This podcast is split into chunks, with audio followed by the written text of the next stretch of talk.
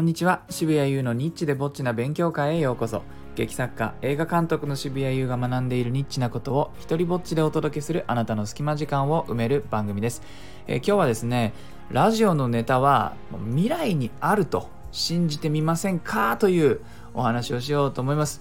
えー、どうですか？皆さんあのね特にラジオこの発信する人って結構スタイフね聞いてくださってる方にも多いと思うんですがネタにね困ってませんか？どうですか？あのよくね見かけるのがその毎日配信するとか1日2回配信とかねもうすごいスパルタ的にやってる人たちも結構いて、まあ、僕は現状週2ぐらいがまあまあ限界な、その、一個一個す、ちょっと丁寧に作ろうとする文化なんか知らないけども、1週間に2回で、まあまあ十分なんですけど、それでもね、ネタに、まあ僕は割と困った状態が続いているんですね。えー、で、まあ性格もあると思います。ちゃんと更新しようと思っている人ほど、なんかネタっていうふうにこう思うんじゃないかなと思うんですね。であのまあ普段からラジオネタをちょっとこうまさすがに1年半やってるからかなんとなくもう自然とアンテナが立ってるみたいであこれはちょっとラジオで話してみたいなと思うとこう iPhone 取り出してメモにね書く書くわけですよ。で今ね例えばあの最近書いたあのいずれ話してみたいなと思ってるネタなんですが例えばねこのお金を払うから iPad を僕に使いやすく誰かカスタマイズしてほしいっていう話とかね。それからあの SNS とかで共感を集めることとファンを作ることはこれ同じじゃないなって最近気づいたなという話とか。とかあのちょっと、まあ、面白系であの知り合いがね1文字2円でちょっとエッチな文章を書いてるっていう話とかね。なんかこうネタになりそうなものをこうちょこちょこちょこちょこ、ね、あのメモしてるんですよ。で映画とか舞台とは、ま違ったアンテナなのかなっていう気もしてて。よくねあの作家さんとかでもエッセイ書いたりするじゃないですかたまに。ね村上春樹さん小説を書きながら翻訳を随分やりながらでもたまにエッセイとか発表しますよね。あの感覚にちょっと似てんのかもしれないですね。どっちでもないそのクリエイティブと少し違う話ができるっていうのも若干そのストレス解消とまでは言わないですけど、まあ、ちょっと違った楽しさがある。なのでアンテナの張り方もちょっと違うんですよねラジオネタを探すっていうのは。であの先日珍しくテレビを見てた時にお笑いコンビでラジオをやっている人たちの特集をしていてあこれは何か自分のねやってることの参考になるかもしれないと思って食い入るように見たんですけどもやはりみんな軒並みなんかネタでネタどうしようみたいなことを話しててでオードリーさんたちが出てきてね有名なお笑いコンビのオードリーさんたちがあのネタに困るとなんか怖いお笑いの先輩の話をまあ、少し大げさに話すとかって言ってて なんかもう困るとやる困ったらやる時のあの手段を持っててあなるほどなと。困ったらこれやればいいっていうのを作っとくっていうのはいいなと思ったんですね。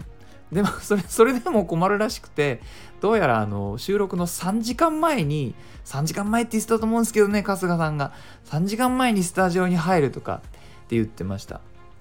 また別のコンビの三四郎さんたちはあのラジオので喋るネタのためにもうスタジオに行く前に激辛ラーメンを食べたりとかそういうことをあのしてた時期があったらしいんですね。いやこれすごいわかるなと思って見ててもう500万パーセントシンパシーですよ。わかると。ただですね最近ちょっとこの辺りの感覚が僕変わってきたので、まあ、その話も少ししようかと思うんですけども、まあ、以前はですね、えー、23本収録して同じ日に例えば土曜日とかに23本こうガッて、テーマを決めた話を3つぐらい23本取ってで次の1週間の間にそれをま配信すると。月水金とかあの火金とかと取れた本数によってまああの出していくペースをちょっと変えたりとかしてたんですね。で最近はそれをちょっとやらなくなって、まあ、メモは取るんです。メモは取るんですけど収録自体はもう配信する直前に撮ってで撮ったらもう僕2回撮りとかはもう本当ほとんどやらないんですけど一発でと160放送ぐらいのうち撮り直したのって多分23回ぐらいなんですけどまああのもう撮ったらそのまま出すっていうのを最近はやってるんですね、まあ、なんでか。もうほとんどの話題には鮮度があるなっていうふうにね思うようになったんですよ。で、えー、僕の感覚だと賞味期限の短い話の方が再生回数とかね人の反応っていうのも多い気がするんです。例えば、えー、先週だったかなあのマスクですね、えー、ズームとかでもマスクをつけて出てくるとか学校にね行く子どもたちもマスクを外すタイミングがわからない素顔を見せたくないなんていうのがね、えー、新聞に載っててすごい僕はそれ衝撃受けたんでその話をしたんですけどもそれってすごくこう何て言うかな時事ネタというかあの話題性がね今の話じゃないですか。でそういうのは食いつきがまあいいってこともなんとなく分かり、まあ、つまり、まあ、もう和菓子と同じですよ。賞味期限が短い方が美味しい。えー、なので、なんかそ、あそういうこともある。まあ、だからといって毎回ね、そういう時事ネタを話そうっていうふうには思わないんですけども、あのなるほど、その日の話題ってあるんだなって思った。その日とか、その週とか、その月の話題ってものがあって、だから、こう、前もってたくさん撮ってね、えー、いつか発信しようみたいなのって意外と撮ったけどもその後発信しないままずっと残っデータが残ってるみたいなのもあるんですね。つまりその日の話題があって最新の自分が発信するからラジオなんだなっていうふうに最近思うようになったんです。だからあのだんだんこのビビらなくまあビビなんだろうな昔はちょっとビビってたんだと思うんですよね。ちゃんと準備しておこうとか。でも慣れてきたっていうのもあるしなんとなくねちょっと未来を信じることにしました。未来の自分を あのあ、あさっての自分の方が今日の自分より面白いこと言えるかもしれんと。ということで、未来の自分を信じるように、えー、してるんですね。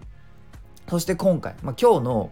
そのね、ラジオのネタ未来にあると信じるということを行動していた結果、やっぱり何か出会ったんですよ。だからその証拠もちゃんと今日お話としてご用意しております。それがですね、だから降ってきた。あの僕あのたまに新着放送を見るんですね。このスタイフのアプリで。どんな人があのどんな放送やってんのかなと思ってこう眺めたりするんですけども。そこでねタイトルがファーってスクロールしてたらね出てきたタイトルで、えー、これがそのタイトルです。渋谷優さんの全放送を聞いた感想っていう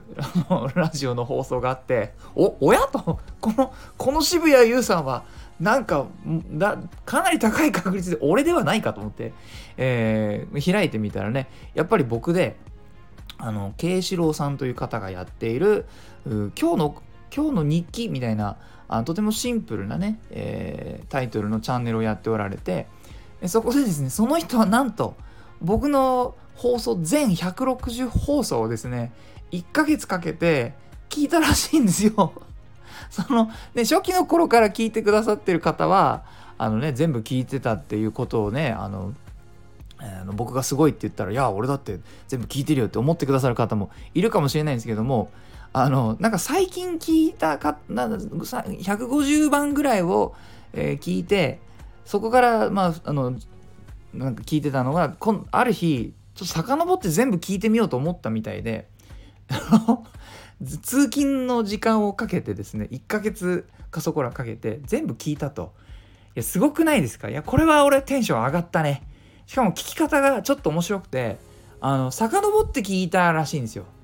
つまり150の前は149その前148っていう風に聞いてったからだから僕の そのその人生とまでは言いませんがそのね、えー、時系列とは逆の方向で、えー、聞いていってくださった。であのその人のね感想を聞いていてちょっと懐かしかったりあそういえばそうだったなみたいなこともあって、えー、例えばね初期の頃は、まあ、僕やりだしたあのばっかりだからどれぐらいの尺が人をね楽しんでもらえるのかとかわからないままやってるんで5分くらい3分とか5分とか割と短めのやってたんですよね。でそれがこう長くなってったんだみたいなことを解説してくれててあそういえばそうだったと 思ったりそれからねすごく嬉しかったのがこのクオリティがあの上がっているというふうにも言ってくれてこの感想はねいや嬉しいですね。あのわからないまま僕も始めてでわからないまま続けてきたのでね。で誰かのそのラジオで僕がすごいヘビーリスナーかっていうとあのね、よくラジオ大好きですとかっていう人いるんですけども、ほとんど聞いたことなくて、え、そんな人間がですね 23ヶ月ごとにやり方をアップデートしながら、え、1年半続けてきたことなのでねそのアップデートしたことがちゃんと結果につながってるんだななんていうのもこの慶四郎さんのね、え、放送を聞いて、えー、分かりすごく励まされましたね。うん、あこういう人がいるんだと思って。えー、てなわけで、えー、そんな猛者が現れたという